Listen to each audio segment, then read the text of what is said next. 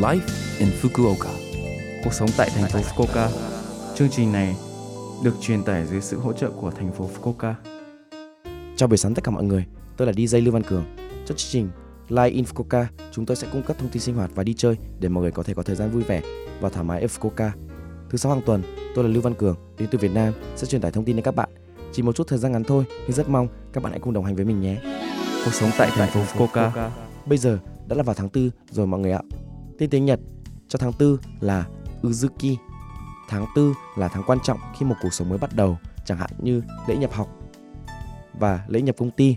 Vì đây là mùa cho một khởi đầu mới nên hôm nay tôi xin giới thiệu lại bản thân. Một lần nữa, tôi tên là Lưu Văn Cường. Tôi đến từ Việt Nam. Tôi đã bắt đầu sống ở thành phố Fukuoka được 6 năm. Món ăn yêu thích của thành phố Fukuoka của tôi là Ichiran Ramen. Điều làm tôi ngạc nhiên khi đến thành phố Fukuoka đó chính là không khí trong lành. Tôi rất mong sẽ cung cấp những thông tin bổ ích tới các bạn người Việt Nam đang sinh sống và làm việc tại Fukuoka. Một số bạn có thể hơi lo lắng vì chưa quen với môi trường mới. Hãy thư giãn và bỏ qua những mệt mỏi của bạn trong những ngày nghỉ của bạn. Hãy tận hưởng và thư giãn cho đến tuần lễ vàng, nơi bạn có thể tận hưởng sự vui vẻ như mùa xuân. Cuộc sống tại thành phố Fukuoka. Giới thiệu trung tâm hỗ trợ tư vấn tổng hợp người nước ngoài thành phố Fukuoka. Đây là thông báo từ thành phố Fukuoka. Có một quầy tư vấn để bạn có thể nói bất cứ điều gì mà người nước ngoài đang gặp khó khăn.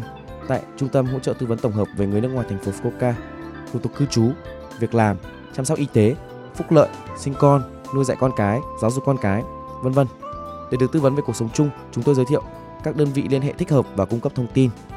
Số điện thoại 092 262 1799 092 262 1799 từ 8 giờ 45 đến 18 giờ và đóng cửa vào các ngày thứ bảy, chủ nhật và các ngày lễ cuối năm và lễ Tết.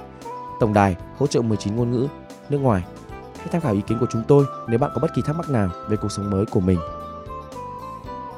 Yêu cầu ngăn ngừa sự lây nhiễm coronavirus. Đối với các bệnh truyền nhiễm coronavirus, mỗi người nên tiếp tục thực hiện các biện pháp kiểm soát nhiễm trùng cơ bản, đeo khẩu trang, rửa tay và xúc miệng kỹ lưỡng, tránh ba điều mật, là một căn phòng không gió, là nơi tụ tập của nhiều người, nói chuyện gần với những người bên cạnh.